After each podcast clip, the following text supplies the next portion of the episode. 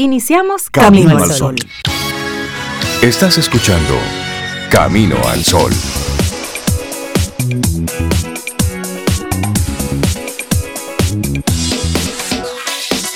Buenos días, Cintia Ortiz, Sobeida Ramírez, todos nuestros amigos Camino al Sol oyentes. Buenos días. Hola, muy buenos días para ti, Rey, para Cintia también, Laurita, buenos días. Igual a nuestros amigos, igual que, que, Rey, los saludo a todos, a todos nuestros amigos Camino al Sol oyentes en este viernes. ¿Ustedes cómo están? Oh, pero felices, pero felices. Te contaron. Ah, me contaron? ¿Te contaron que es viernes? para lo que eso sirve. Para lo que eso funciona. Es viernes. Buenos días, Ove. Buenos días, Rey, Laura. Eso sirve para mucho. sirve para mucho. se nos imaginan. Sí, hay planes que se acercan, ¿verdad? Buenos días a ti, Caminar Solo Oyente. Feliz viernes, 30 de julio ya también, además. Fin de semana y prácticamente fin de mes. Bueno, cerrando ya este séptimo mes del 2021. No hay tiempo. Esto va rápido. Por lejano que parezca que no llegue. Sí, estamos ya cerrando este, este séptimo mes. Que ha sido un mes largo. Sí, ha sido un mes interesante. Han pasado muchas cosas en este mes de julio. Si hacemos un recuento, estos 30, todavía falta un día, ¿eh? Pero estos 31 días han dado para mucho. Pero qué bueno que conectamos de nuevo. Hoy donde tenemos como intención proponerte desde bien temprano nuestro tema del día, merecer respeto. Pero decía un sabio que solo se respeta lo respetable. Entonces, para merecer ese respeto, el primero que debe respetarse es usted, con sus actitudes, con la forma de conducirte, con tu hacer, con tu bien decir, pero sobre todo, más que bien decir, con tu bien hacer, con asumir las responsabilidades, con tratar a los demás con respeto. Para exigir respeto, primero debes respetarte tú, luego respetar a los demás. Y luego no tendrás la necesidad de exigir respeto. Eso viene solo, porque el mundo te da, o más bien lo que hace que te va devolviendo. Como un espejo, como un espejo. Así es. Y el respeto a la persona es, es un derecho universal. El respeto usted lo merece porque es una persona, pero lo merece el medio ambiente, pero lo merece un animalito. Eso. Ahora, como dice Rey, la siguiente etapa, el peldaño número dos, es ahora ser entonces merecedor de ese respeto de eso que es un derecho universal, pero que usted haga uso de él apropiadamente para que se le merezca ese respeto, para que la gente lo respete por sus por su hacer, por su decir, por su por su accionar. Eso se gana. Eso se, gana, y no necesariamente tiene que ver con el nivel que usted ocupe, sea en su familia, sea entre sus amigos, sea en una empresa, no tiene que ver necesariamente con eso. Es como dice Cintia, es que ¿qué usted modela?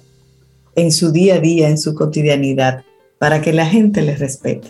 Entonces, eso se gana, eso se va construyendo y se gana. Y se gana. Tú sabes que hoy, tempranito leí en la mañana, el antes del meridiano del periódico Diario Libre. Eh, Inés Aispun es, tan fina en su, en su pluma.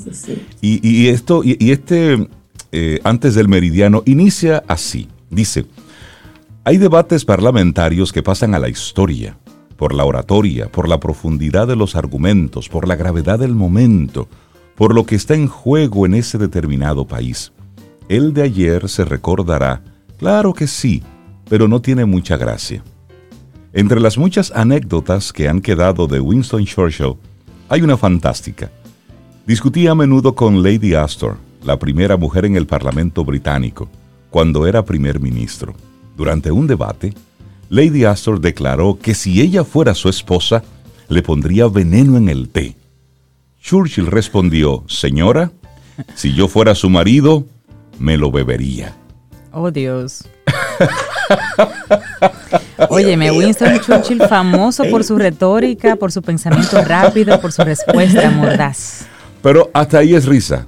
¿Dónde se va complicando todo esto? Bueno, que el senador tiene aquí su nombre. El senador Jeb ofreció cinco diplomas al vocero del PRM aludiendo a los casos de corrupción en marcha y nombró al PLD el partido más corrupto. La corrupción, la privada y la pública, es tan profundamente hiriente, tan despreciable, que hacer chistes o burlarse de esto es algo muy triste. Entonces, legisladores de las últimas décadas y de todos los partidos tienen tanta culpa de la corrupción como funcionarios que han tenido despachos oficiales. Y es fácil generalizar, pero también es injusto. El hombre, el famoso hombre del maletín que compraba leyes y cerraba adendos, no iba a palacio a pagar, iba a la asamblea. Ningún legislador lo denunció, ni siquiera anónimamente. Peor, el senador Alexis Victoria Yep advirtió a los dirigentes del PLD que era muy probable que la próxima semana se destapen nuevos casos por actos de corrupción que pudieran desencadenar otros apresamientos. Y cierra este artículo de opinión diciendo, no debiera estar tan bien informado si esto es verdad. No debiera ser tan temerario si no lo es. Y esto a propósito del, respeto. Hay que tener cuidado con las generalizaciones.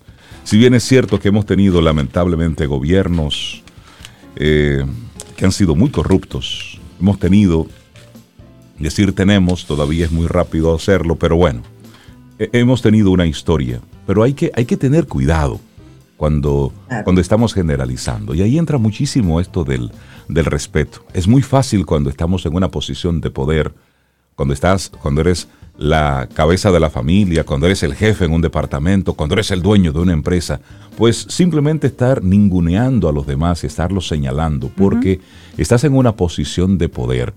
Y saben que el poder no significa más que responsabilidad, significa compromiso, significa respeto, que cuando tú estás ahí en una posición de poder, sea la que sea, eres tú el llamado a ser el más respetuoso con los demás, a propósito de la posición que tú ocupas. Claro, a modelar. Sin embargo, lo que lamentablemente nosotros hemos visto en nuestro país es que el que está en una opción de poder, principalmente en la parte política, utiliza una frase tan odiosa, tan odiosa, que cada vez que yo la escucho se me, se, se me revuelve el alma, aquello de que el poder es para usarse. Cada vez que escucho esto en la, en la voz de un político nuestro, se me revuelve un algo. No, el poder no es para usarse de esa manera para atropellar. No, es para tratar con respeto a los demás y servir. Que eso es precisamente para lo que están llamados, para, ser servidores públicos. Con respeto, no para luego estar restregando en un listado las cosas que hicieron, lo que dieron. No, no, no. Tratarnos con respeto. Y esa es la invitación que queremos hacerte desde tempranito aquí en Camino al Sol. Hagas lo que hagas, hazlo con respeto. Y luego, si, si la gente lo ve así, bueno, pues también te van a respetar, pero por vía de consecuencia. Y así arrancamos. Respétese usted mismo primero. Eso. Arrancamos entonces nuestro día sobre Cintia. Laboratorio Patria Rivas presenta En Camino al Sol, la reflexión del día.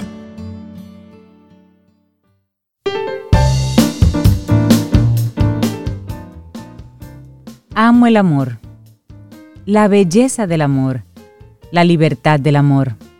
Amo la idea de que nada es obligado, que el amor de los demás, su tiempo, su atención, son regalos que se deben merecer y no solo pretender. También cuando somos una pareja, se está juntos por elección, no por obligación. Tomado del libro Perdona si te llamo amor, del año 2007, de Federico Mocha. El arte de merecer.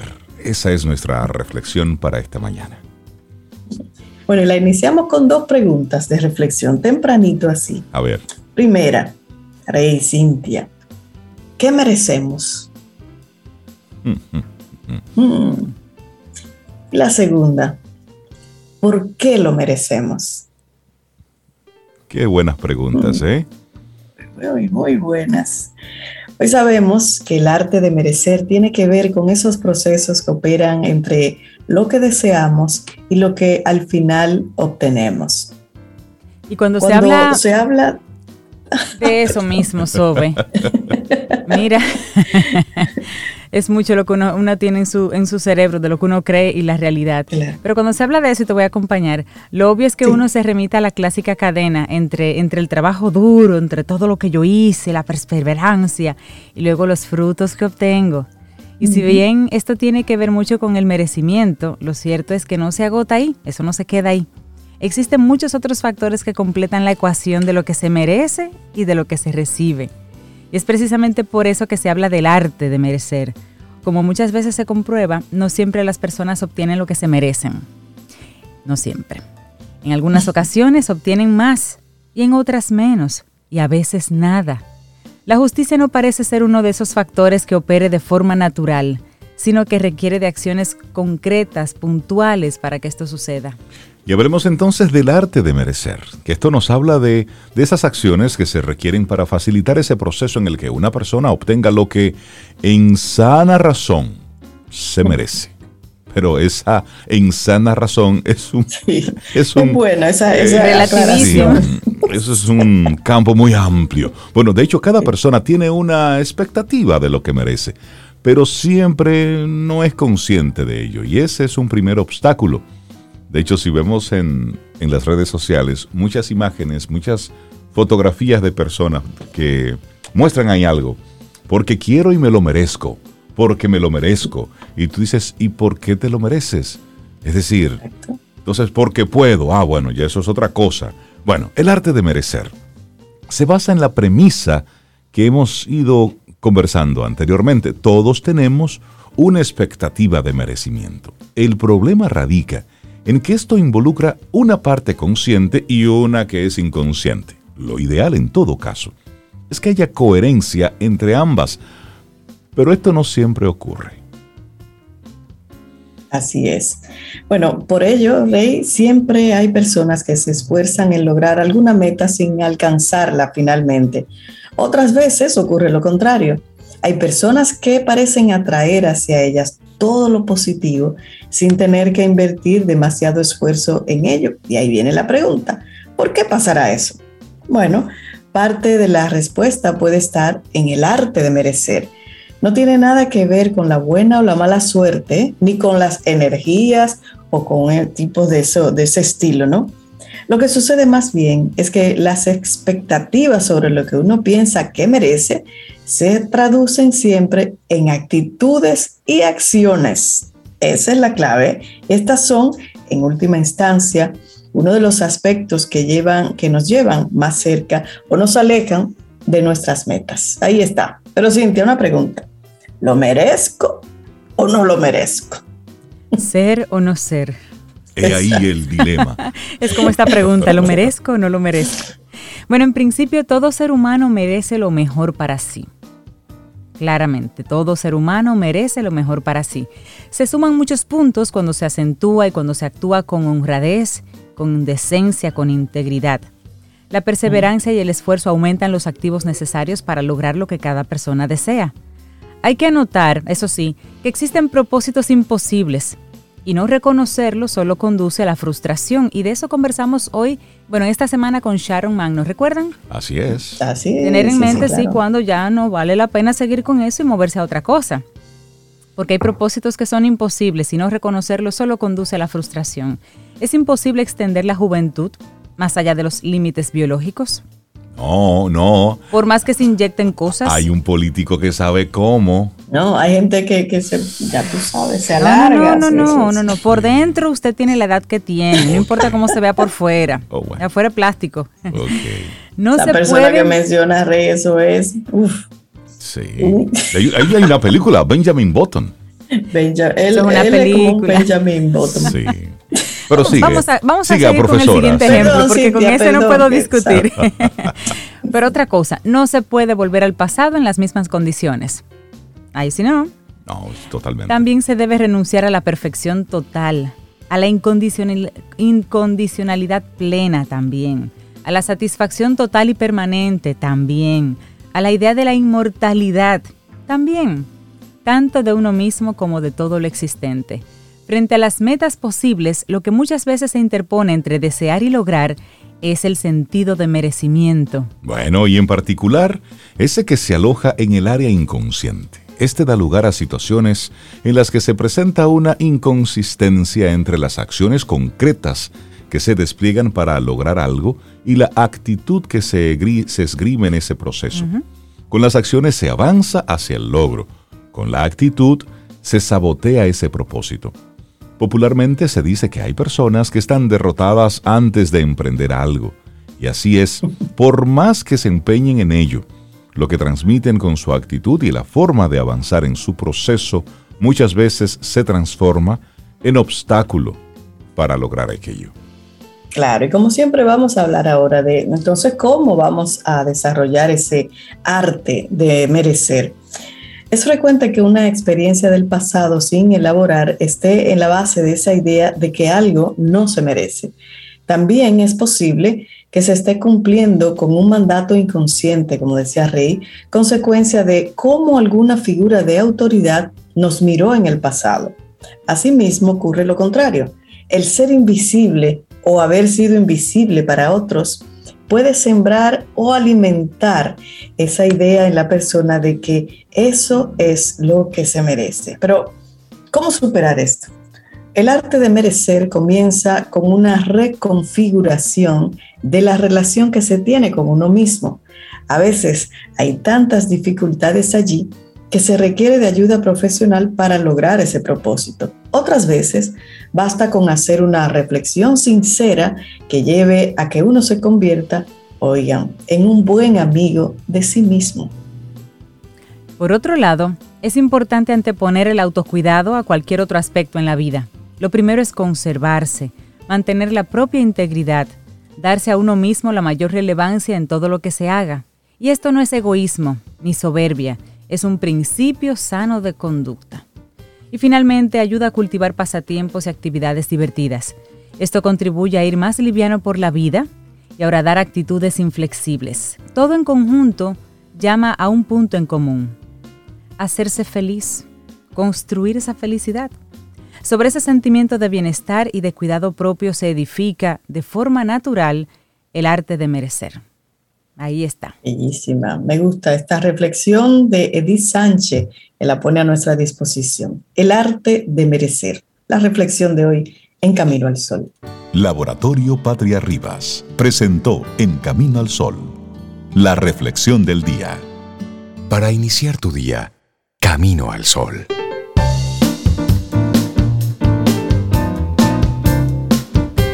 Cintia, ¿qué nos tienes para hoy? Camino al Sol. Pues otra frase extraída de un libro. En este caso el libro se llama Los 88 peldaños del éxito. Es de Anso Pérez. Y esta línea dice, el amor es como la amistad. Nunca puede ser exigido, sino solo merecido. Vamos, Rey, cuéntanos, ¿qué hay para hoy? Camino al Sol.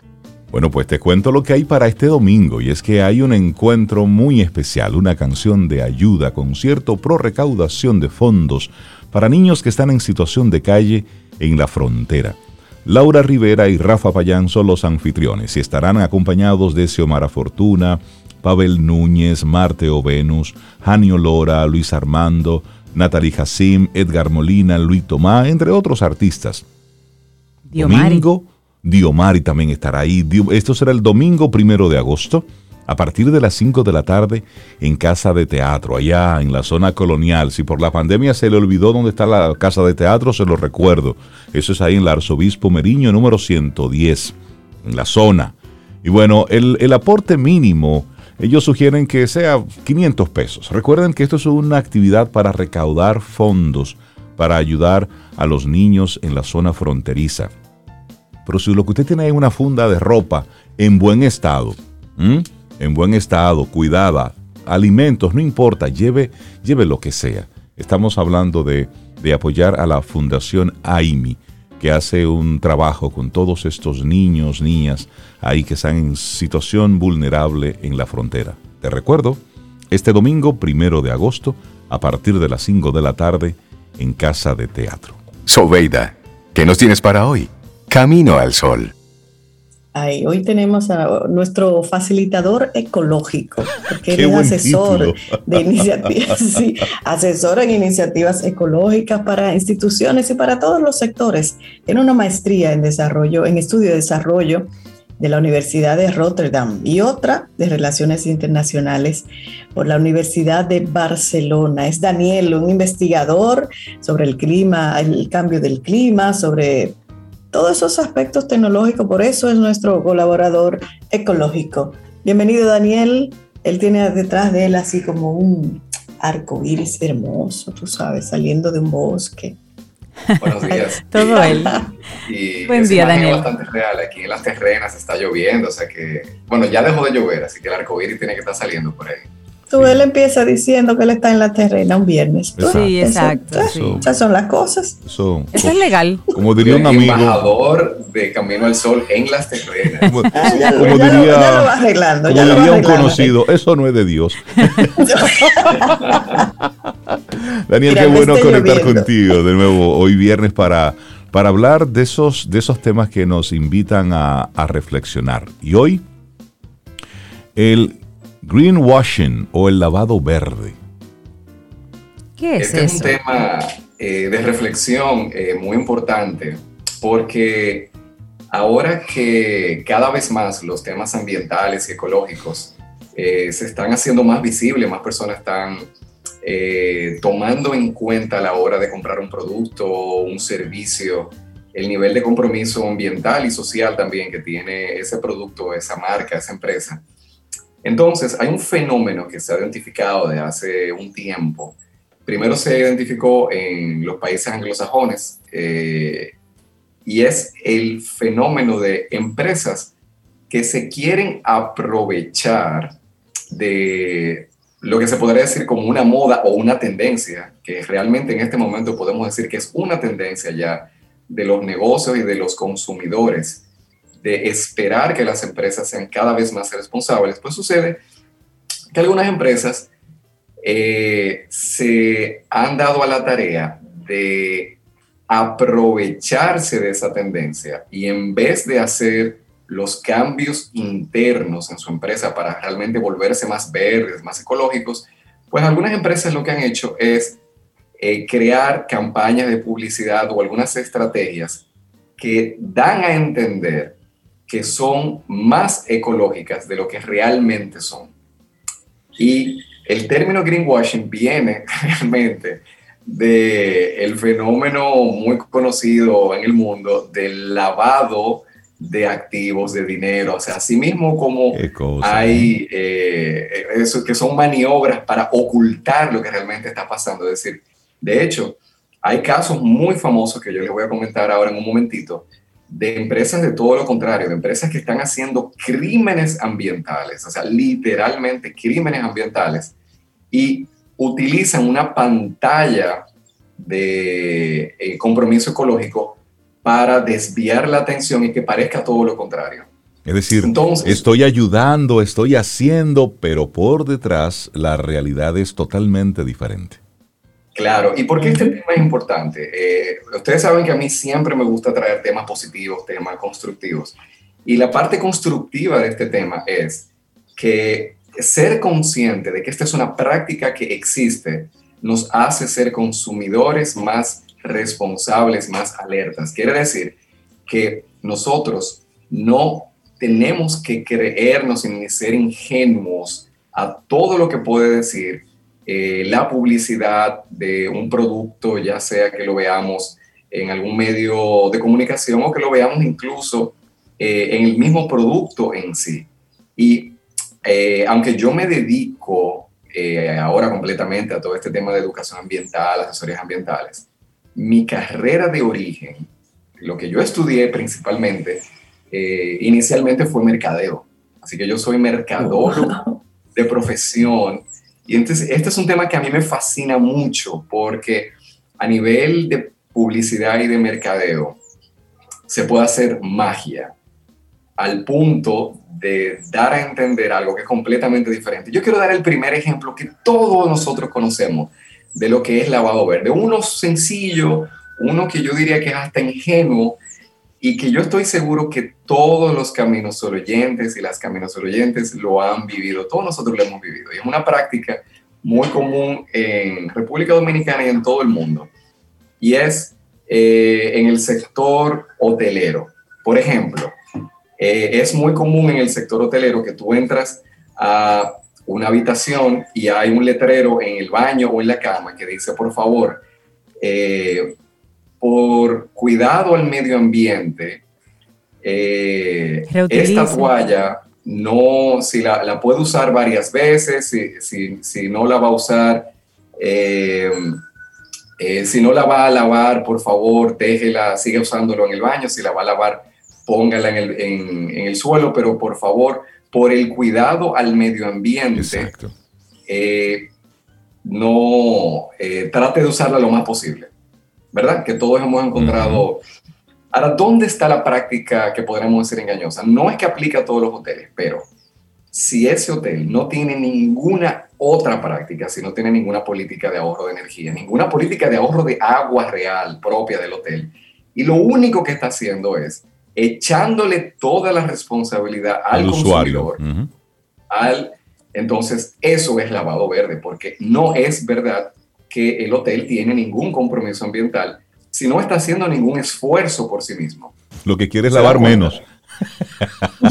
lo que quiere es lavar menos y ya. Lo único que está haciendo, si lo único que va a hacer el hotel es lo que tú como consumidor hagas, entonces. Exacto. Eh, eso no, eso es publicidad engañosa. Lo que el hotel realmente está haciendo es ahorrándose eh, factura de agua y de energía a costa de el usuario. Que no está mal si lo acompañase con prácticas robustas propias. Y aquí en República Dominicana sí tenemos cadenas de hoteles que tienen prácticas reales. No, o sea, que no quiere decir que cuando veamos ese letrerito es inmediatamente un lavado verde, pero si lo único que está haciendo eso, entonces hay una señal de alarma. Y así podemos ver eh, muchos otros ejemplos. Por ejemplo, uno que ya se está haciendo bastante popular es con el tema del plástico.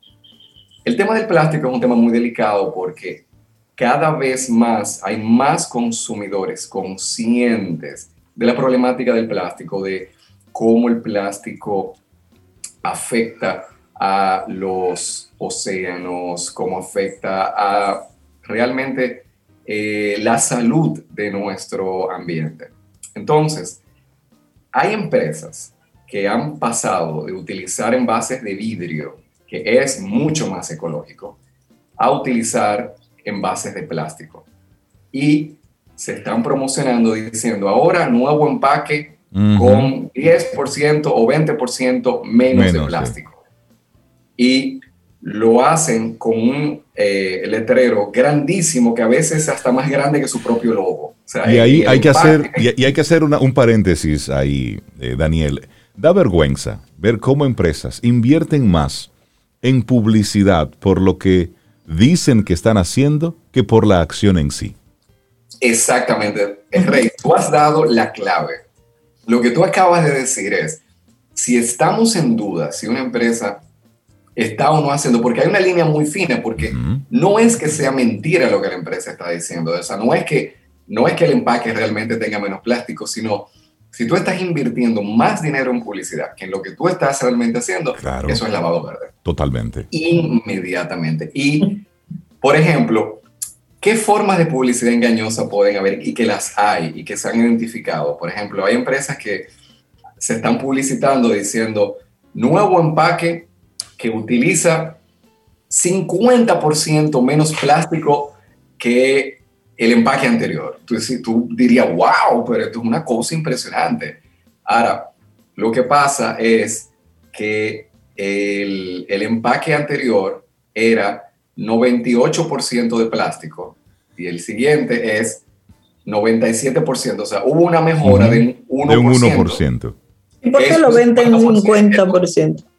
Porque de 2% a, a mejorar ah, ya te dan cuenta de, ya, que tú puedes tener, tú puedes estar diciendo la verdad, pero, aún así tu empaque es 97% plástico, pero es verdad que tú mejoraste un 50%. Pero Daniel, te tengo una, una, una, pregunta. Hay empresas que están haciendo eso. lo que yo le estoy diciendo ahora, esto es...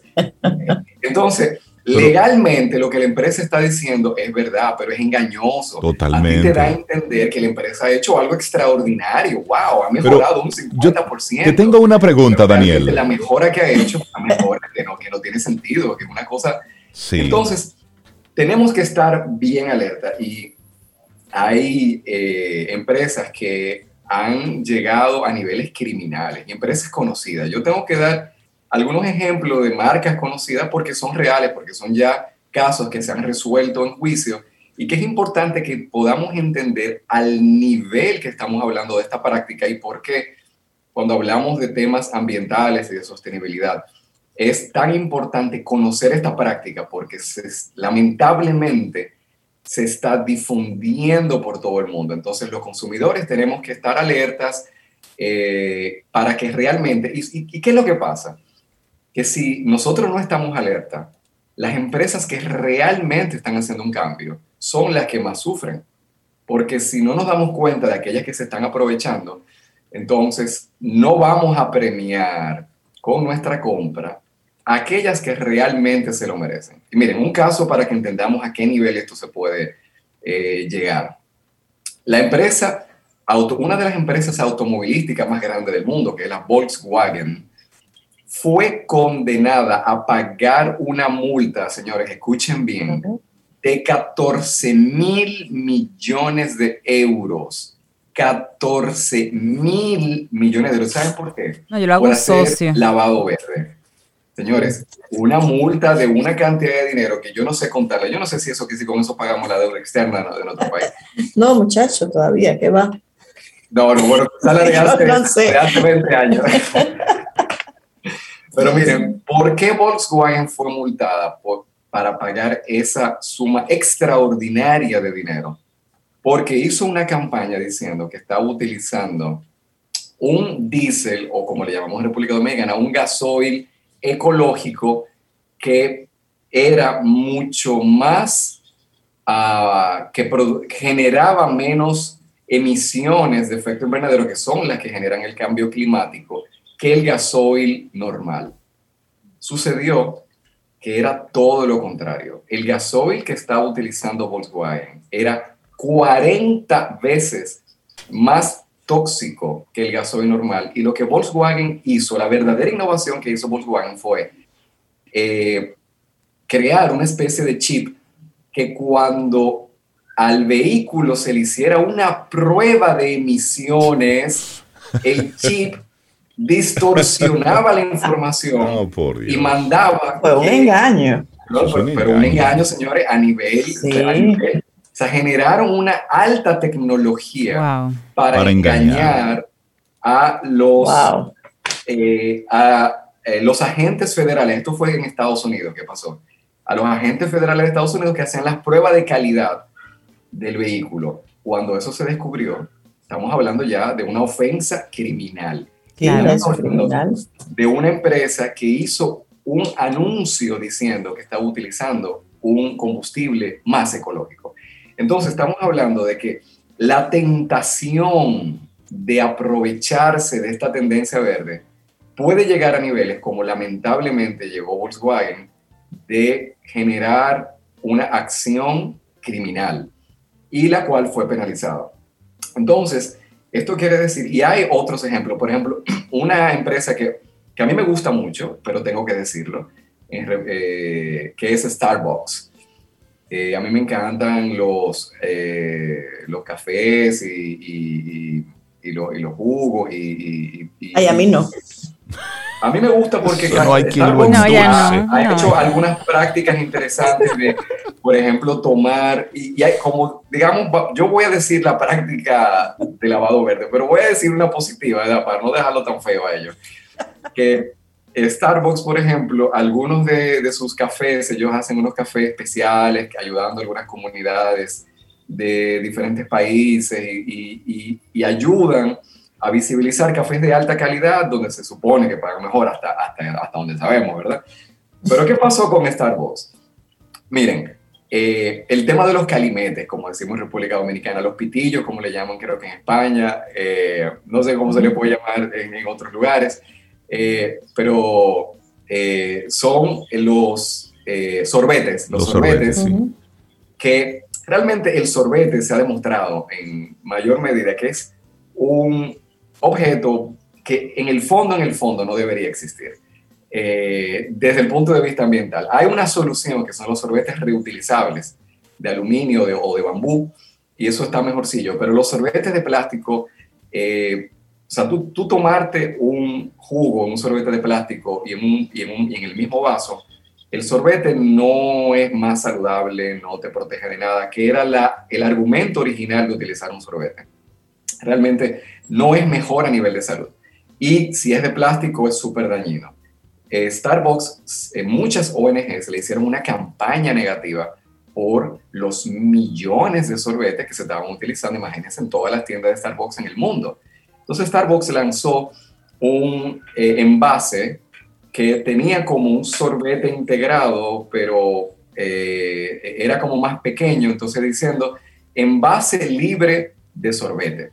Y muchas personas que tenían conciencia ambiental empezaron a utilizar el envase libre de sorbete, por supuesto, hasta que se descubrió que el envase libre de sorbete utilizaba más plástico que el envase anterior que tenía el vaso y tenía el sorbete. No, Entonces, ¿qué pasa? Que era verdad que era un envase libre de sorbete, pero toda la idea de dejar de usar el sorbete es de dejar de utilizar más plástico. Entonces, si tú me creas un producto que utiliza más plástico que el anterior que tenía el sorbete, no estamos en nada. Es lavado verde. Está, empeorando. Pero mira, Daniel, en esa misma, en esa misma línea hay cosas que, que si utilizamos el sentido común, yo no logro entender. Por ejemplo, A ver. yo entiendo de una empresa que utilice para poder distribuir su producto plástico. Necesita un envase para poder llevar el producto de un gran tanque, llevarlo al, al consumidor. Muy bien, ahí entra el envase plástico. Si hay empresas que están haciendo negocios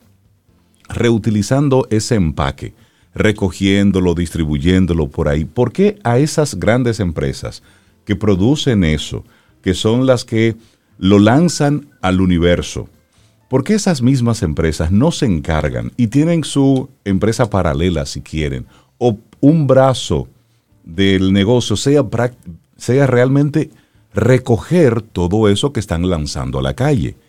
Y me voy un poquitito más lejos. Creo que llegará el momento, con un nivel de conciencia diferente, en que esas grandes empresas que son las que distribuyen todos esos envases plásticos reciban algún tipo de, de amonestación y o de, de cuota de responsabilidad por estar contaminando. Hacia allá es que tenemos que llegar, porque son esas grandes empresas las que han inundado todo el mundo de envases plásticos, pues ellas mismas deberían ser las responsables o parte de las responsables de recogerlo y de reutilizar eso, de reciclarlo. ¿Cómo es? Y, es, esa es la, la pregunta un poquitito para ti y para todos, como un pensamiento así en voz alta. Si eso que yo desecho está haciendo negocios para otro, yo como empresa, si por donde pienso es por el dinero, pues entonces como yo no tengo también otra línea de negocio para yo recoger eso que ya yo también estoy lanzando, para mi propio beneficio, si se quiere pensar desde el punto de vista del negocio. Y si no, y si no llevas por ahí, bueno, pues entonces vienen multas. ¿Cuánto plástico usted está? 800 millones de botellitas al mes. Bueno, pues usted tiene que pagar una cuota de o recoger su equivalente. ¿Entiendes lo que te pues, digo? Eh, eso yo estoy completamente contigo, Rey. Y eso en algunos países ha funcionado y está funcionando, que se están poniendo ciertas multas. Por ejemplo, en Europa ya acaban de ser prohibidos los sorbetes de plástico. O sea, en Europa es ilegal producir sorbetes de plástico. Hay un tema de regulación en República Dominicana, la nueva ley de gestión de residuos sólidos establece que dentro de cinco años, es decir, al 2025, 2025, 2026, se tiene que hacer una revisión de las empresas que utilizan plástico de un solo uso, es decir, plástico que se usa una sola vez, como las botellitas de agua o de refresco, que se usan una sola vez, para ver si se van a prohibir o se les van a multar o se le va a poner algún impuesto. O sea, nuestra ley está contemplando dentro de cinco años hacer una revisión porque ese es un gran tema. ¿Y qué es lo que pasa, Rey? Que de nuevo volvemos al tema del lavado verde, que es posible hacer eh, que una empresa que emite mucho plástico, pues genere su propia, una empresa paralela que recicle o eh, hacer acuerdos con empresas que reciclan. Lo que pasa que ese tipo de negocio es menos rentable que el negocio que ya tienen. Claro. Entonces, no es que no se pueda generar dinero, pero genera menos. Entonces, como dice Juan Luis Guerra en un merengue, eh, un merengue como medio son, eh, a, mucha gente le gusta coger los mangos bajitos. Eso. Claro. Yo, yo, le iba yo dejé que Daniel respondiera, pero yo le iba a decir, ay, Rey, qué ingenuo tú eres. Sí, pero puede ser. pero, es, pero es una cuota de responsabilidad. Eh, es la responsabilidad. Miren, hablando de responsabilidad social empresarial, esta es la verdadera responsabilidad. Ahí es donde las aguas se parten, como decimos. Es decir, yo recojo lo que lanzo al mercado. Exacto. Eh, en República Dominicana hay una alianza de empresas que producen plástico y generan mucho plástico que están tratando de hacer algunos proyectos. Entonces, eh, tenemos esas eh,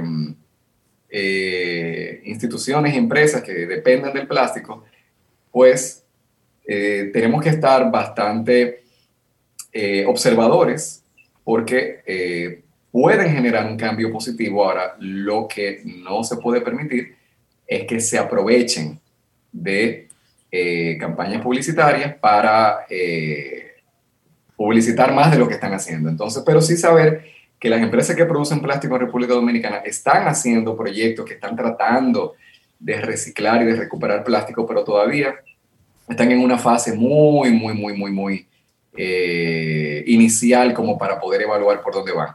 Hay un caso, eh, los casos de lavado verde más eh, difundidos del mundo son los que tienen que ver con empresas de petróleo. Empresas que producen plástico, empresas que tienen que ver con petróleo. Un caso muy famoso es el, de la empresa inglesa que solía llamarse British Petroleum y ahora se llama Beyond Petroleum, que en español sería más allá del petróleo, y empezó a montar eh, paneles solares en sus eh, bombas de, gasolina. ¿Y qué pasó con British Petroleum? Pues digo, yo después se hizo, se sigue llamando BP, cambió su logo y se puso eh, una flor, como un sol, como un girasol en el logo. Cuando hay cambios de logo para utilizar más verde, por ejemplo, McDonald's se le acusó de lavado verde, de cambiar su logo de rojo a verde y aprovecharse de temas más saludables y más verdes. Eh, no estoy diciendo que necesariamente McDonald's fue culpable, pero McDonald's tuvo que responder mucho, mucho, mucho, y todavía tiene que hacerlo, de utilizar la simbología ecológica dentro de su estrategia de marca. Y para mí, y tengo que decirlo responsablemente, no voy a decir nombre, pero todo el mundo lo vamos a entender, en República Dominicana, para mí el caso más, más, más descarado de lavado verde, es que, y yo tengo que decirlo porque si no me voy a morder la lengua, es, hay una empresa de petróleo, señores, que en su nombre tiene, la primera parte de su nombre se llama ECO, y en el logo de esa empresa, que es una empresa de petróleo, tiene una tortuga con una espiral. Eso en otros países sería ilegal. O sea, señores, una empresa de petróleo que utilice el logo que debería estar reservado para una ONG, una fundación que esté cuidando las tortugas, y aunque esa empresa de petróleo esté aportando a alguna fundación o esté aportando a la causa de la... No es su naturaleza. Señores, no es su naturaleza. Y poner en su logo a una empresa de petróleo una tortuga, eso es lavado verde irresponsable. Entonces, ahí tenemos que tener discernimiento y eh, saber y que las empresas y todo lo que nos están escuchando, las empresas que algunas veces pecan de ingenuas, asuman responsabilidad, investiguen profundamente y dediquen más energía y tiempo a ser responsables que a publicitar. Y Daniel nosotros los a ser más conscientes de lo que compramos y a premiar a aquellas que lo están haciendo bien. Finalmente, para cerrar, ¿qué podemos hacer? Mirar, eh, y por eso existen las certificaciones de empresas que si, si una empresa dice que es ecológica, ambiental, mira, tienes alguna certificación que demuestre que eres ecológica, hay una certificación muy buena, Empresa B. Si es una empresa que dice que tiene el logo de Empresa B, si es una eh, empresa que tiene el logo de eh, un logo certificado de orgánico, de ambientalmente sostenible, validado, perfecto, por ahí es que va la cosa. Daniel Abreu, hoy el greenwashing o lavado verde. Óyeme, ¿cuánto tenemos nosotros que, que aprender todavía? ¿eh? Daniel, que tengas un excelente día. Gracias por hacer este llamado a la conciencia. Y ojalá que personas que tengan, que, tengan algún tipo de incidencia, de impacto, pues hayan escuchado tu segmento en el día de hoy, porque tenemos que pasar ya del dicho al hecho. Se está haciendo, pero siento que no es a la velocidad con la que el planeta lo necesita. Daniel, un gran abrazo. Cuídate mucho. Hay una casosita con la que eh, quiero despedir el segmento y es este domingo se celebra el Día de la Pachamama eh, en América del Sur, pero ya en el mundo entero es una celebración que se conoce.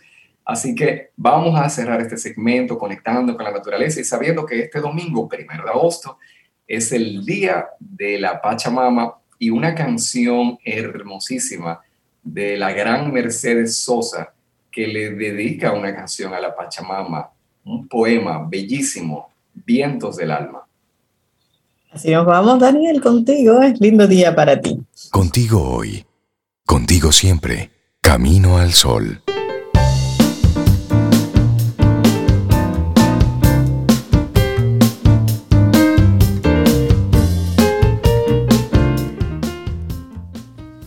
Y aprender es una práctica que nunca dejamos. Desde que nacemos hasta que nos vamos de este plano, andamos aprendiendo cosas nuevas que nunca están de más. Y es por eso que te traemos el segmento Quien Pregunta Aprende con Escuela Sura, donde tocamos temas actuales para que sigamos aprendiendo juntos. Sintoniza el próximo miércoles con nuestro próximo tema. Quien pregunta aprende con Escuela Sura. Bueno, nosotros hablamos en la mañana y te invitamos a, tomarte un cafecito, pero bueno, es viernes y de repente eh, al final del día quisieras tomarte un vino, pues desde Camino al Sol nos gusta que lo hagas eh, de forma edificada, porque un buen vino que acompañe una buena, una buena comida, pero también una buena compañía, pues hay que hacerlo con conciencia para que tengas un buen disfrute. Dicho esto... Sobeida, ¿qué nos tienes para hoy? Camino al sol. Bueno, a mí me, gusta compartir con ella porque ella comparte su pasión por el mundo del vino. Imparte talleres sobre catas privadas, incluso sobre cómo disfrutar esos momentitos que dice Rey que además del vino siempre hay buena compañía, como la de Olga, Olga Fernández, que está aquí hoy con nosotros. Ella es la, oye, me gusta eso, CEO de Wine Talks. Bienvenida, Olga, ¿cómo estás? Hola, Zoe, hola, Reinaldo, Cintia, súper bien. Eh, bueno, ya actitud camino al sol, después del ejercicio para hacer equilibrio. Me integro con ustedes, eso es importante, porque hablamos mucho del consumo eh, del vino y de los beneficios, pero también es importante destacar que hay que vivir una vida en equilibrio. Es así. Y, y Reinaldo, tú, que, tú bien comentaste que hoy es viernes para, para empezar el temita del vino, pero también lluvioso, que ahí le agrega un punto más a favor. complica, eso complica. le da un tinte, le da un toquecito. Un toquecito, así es. Y hoy vamos a conversar contigo, Olga, sobre mitos. Y hay mitos alrededor del vino. Uf, muchísimos, muchísimos. Y muchos, o sea, algunos de los eh, más eh, sonados son, por ejemplo, el de la temperatura que el vino se toma a temperatura ambiente. No sé si lo han escuchado. Claro, siempre. pero, depende del ambiente. ¿Cuál ambiente? Porque aquí como sopa. Eso es una muy buena pregunta. ¿Y de cuál ambiente? Efectivamente, en nuestro, o sea, nuestro clima no puede ser realmente considerado eh, para este mito ni para este statement, por así decirlo. El vino tiene sus temperaturas y depende incluso del tipo de vino, eh, pues esta también se, subdivide, se subdividen.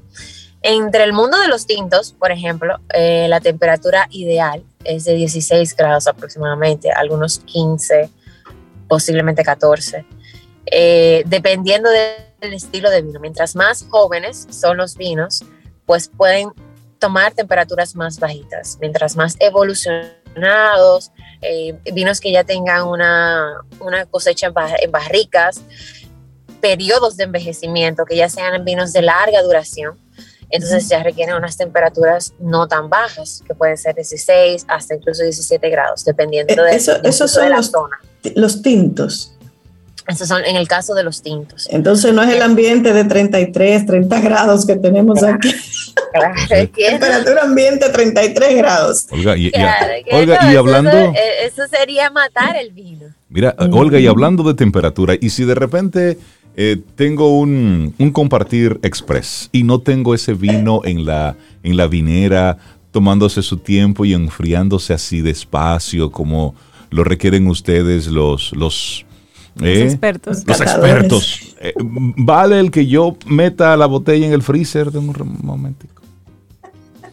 No. la cara de Olga. La cara de Olga es un poema. Ponle 10 minutos en el freezer a todo ahí. Para que se ponga. No, no, no, Olga. la cara de Olga. No, Vale. No, eso sería, eso sería horrible. Sería matar el vino. Porque la, esa exposición tan drástica a temperaturas descontroladas también, porque incluso en el mismo refrigerador abrimos y cerramos constantemente. No, no, yo me aseguro de no abrirlo, yo lo entro pap, y no lo... Bueno, pues, ok, pues quitándose esa, parte, igual es una temperatura muy exagerada. El mucho frío hace que las moléculas se cierren del vino y al final eventualmente evoluciona y muere.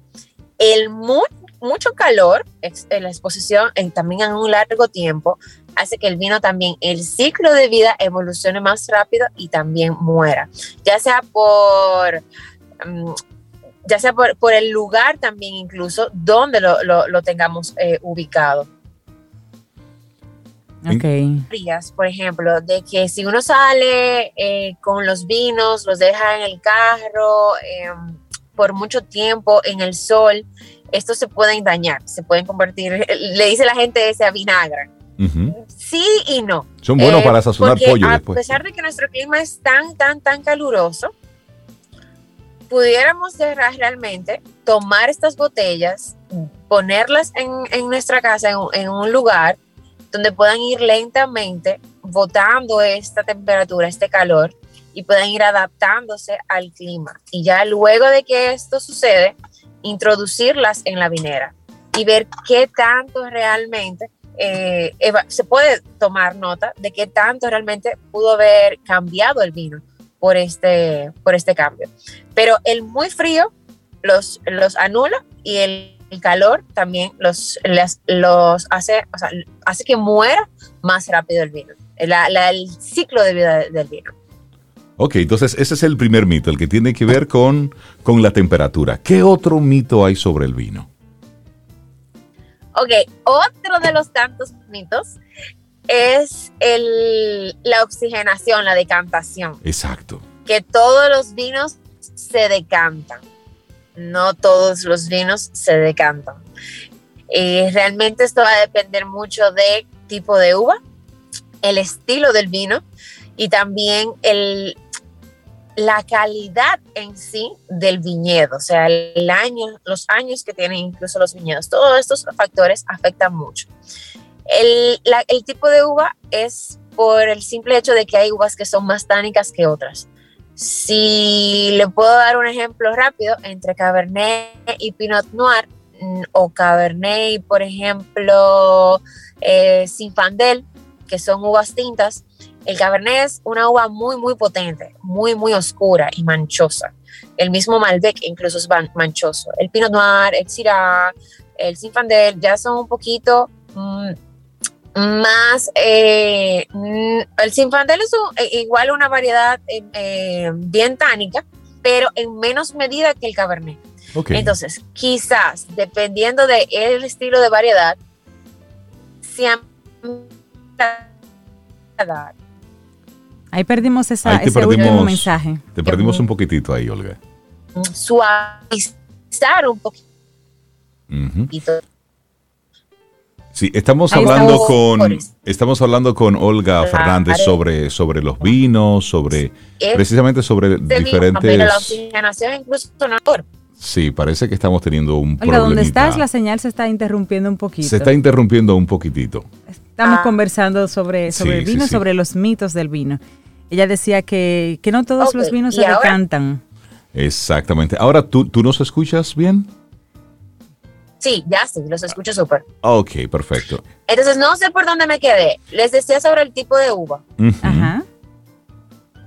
Eso varía mucho por el tipo de uva y dependiendo de los taninos que estos tengan.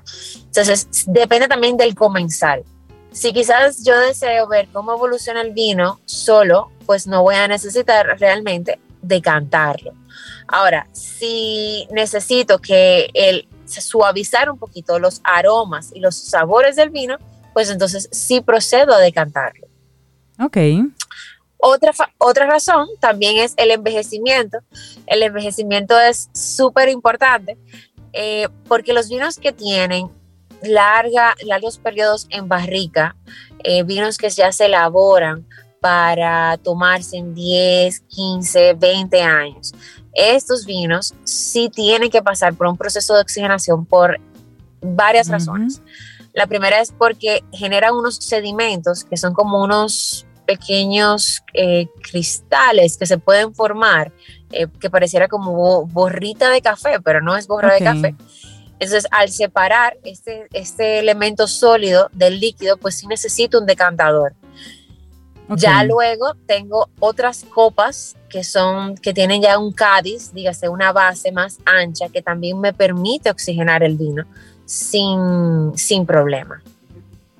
¿Y qué tiempo Pero no todos los vinos se, decantan. Por ejemplo, los red blends, los vinos jóvenes, los vinos em, crianza, por ejemplo, esos vinos no necesitan decantarse. Incluso es un placer disfrutarlos en su, en su, o sea, al paso, en su momento y viendo cómo estos evolucionan. Olga, y los vinos blancos y los vinos rosados, que generalmente deben estar frescos y van de la botella a la, a la copa, ¿no se decantan? Uf, bueno, mira, solamente si tiene sedimento el vino blanco, porque hay algunos vinos blancos que sí, mm, sí pueden, em, o sea, sí pueden exponerse a un proceso de evolución, de envejecimiento, y sí podrían decantarse, pero por lo general no. Porque en el caso de los vinos blancos y los vinos rosados, es que estos vinos se deben de tomar eh, frescos. O sea, no, no son vinos que de por sí se hacen para, para que evolucionen en el tiempo, para que tengan un, proceso reductivo en botella. Eh, es más bien para tomar en el momento. Entonces, ¿qué pasa con los vinos blancos y los vinos rosados? Que lo que busco en esos vinos es acidez. No busco eh, es tanta tanino en sí sino una buena acidez para que refresque eh, básicamente el comensal.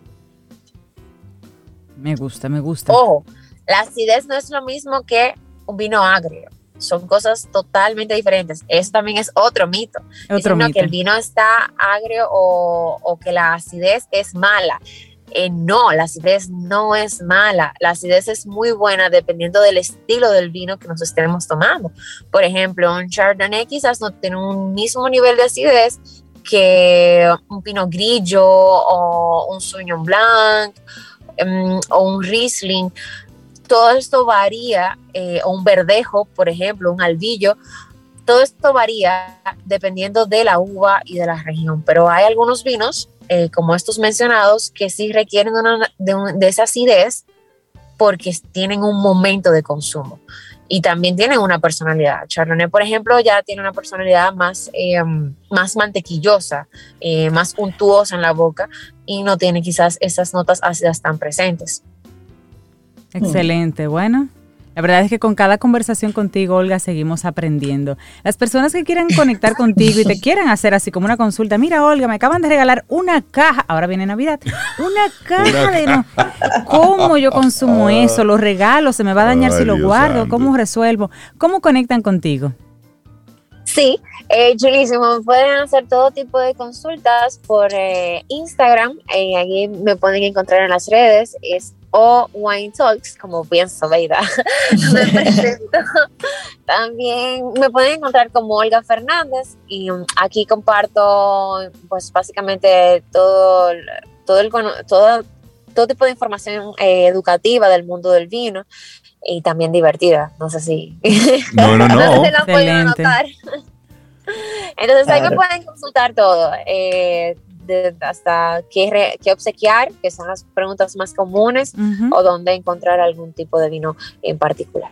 Bueno, de hecho, en el fin de semana estuve en un lugar buscando, buscando unos vinos y un quesito, y me dieron a probar un queso que estaba a mí me gustó. Era como eh, caramelizado con, con eh, era de ah, cebolla caramelizada, tenía como un toquecito. y ahí surgió entonces una pregunta de una de las personas que estaba probando, porque fue en el, en el, en un deli de un lugar, y una persona dijo, pero ¿con qué yo pudiera maridar este, este queso?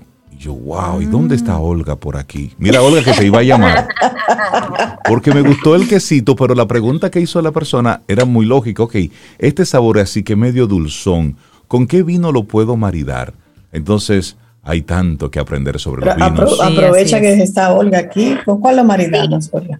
Hay mucho que aprender. E incluso ese elemento es uno de los elementos más complicados de maridar, que es la cebolla, el tomate, el mm. dulce en la comida. Eh, los maridajes se hacen normalmente por asociación o por contraste. Dígase, en el caso de quizás esta acidez, eh, digo, de este plato que es ligeramente dulzón, pues yo buscaría un vino quizás más afrutado, eh, con un nivel de acidez medio, para que no compita tanto con el plato. Em, pero la cebolla es un elemento muy, muy complicado realmente de maridar. ¿Qué yo haría? Me iría con vino blanco. Me iría con vino blanco eh, e intentaría irme por la línea de vinos italianos, quizás un pino, eh, un pino grillo o un riesling, para ver cómo realmente reacciona esta variedad con este, este, este, este comensal, este plato. Bueno, pues tenemos demasiado que, que, hablar todavía con Olga. Cuídate mucho, que tengas un muy buen fin de semana y espero que hayas tenido una buena rutina de ejercicios hoy. Ay, gracias, gracias. Gracias eh, por, nuevamente compartir conmigo y pues un abrazo. Eh, Cuídate Yo feliz de, de estar con ustedes. Gracias, un abrazo, Olga. Para iniciar tu día, camino al sol.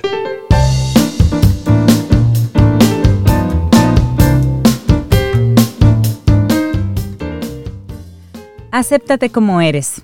Si no, nunca verás la oportunidad no te sentirás libre para moverte hacia adelante. Te sentirás que no te lo mereces. Una frase de Maxwell Maltz.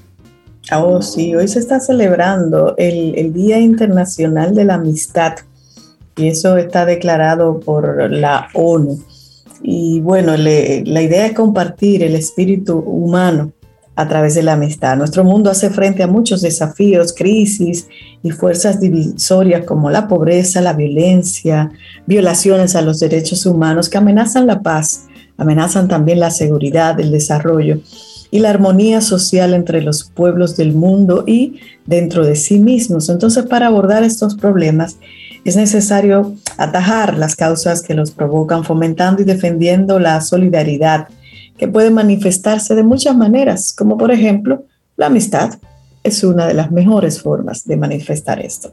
Claro, y a través de la amistad, como dice Sobe, cultivando los lazos de la camaradería y fortaleciendo la confianza, podemos contribuir a los cambios fundamentales y necesarios para alcanzar una estabilidad duradera, tejer una red de apoyo social que nos proteja a todos y generar pasión para lograr un mundo mejor, todos unidos por un bien común.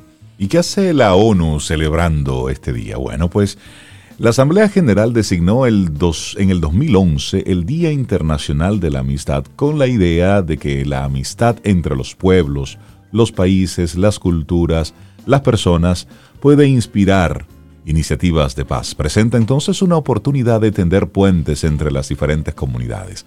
Y para conmemorar este Día Internacional de la Amistad, la ONU alienta a los gobiernos, a las organizaciones internacionales, a los grupos de la sociedad civil, a celebrar eventos, actividades e iniciativas que contribuyan a los esfuerzos de la comunidad internacional para promover un diálogo entre civilizaciones, solidaridad, comprensión mutua y reconciliación. A nosotros, a los dominicanos, no hay que empujarnos mucho para eso.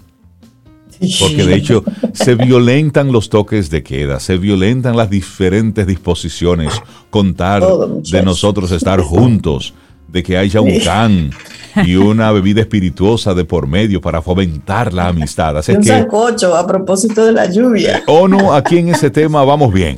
Vamos, vamos bien. También que cuesta. Mira, y hay, hay amistades que sí, que son como muy particulares. Y vamos a compartir ahora seis amistades que son curiosas y son amistades entre grandes personajes históricos que muchos de ellos yo no sabía que tenían esa, esa amistad.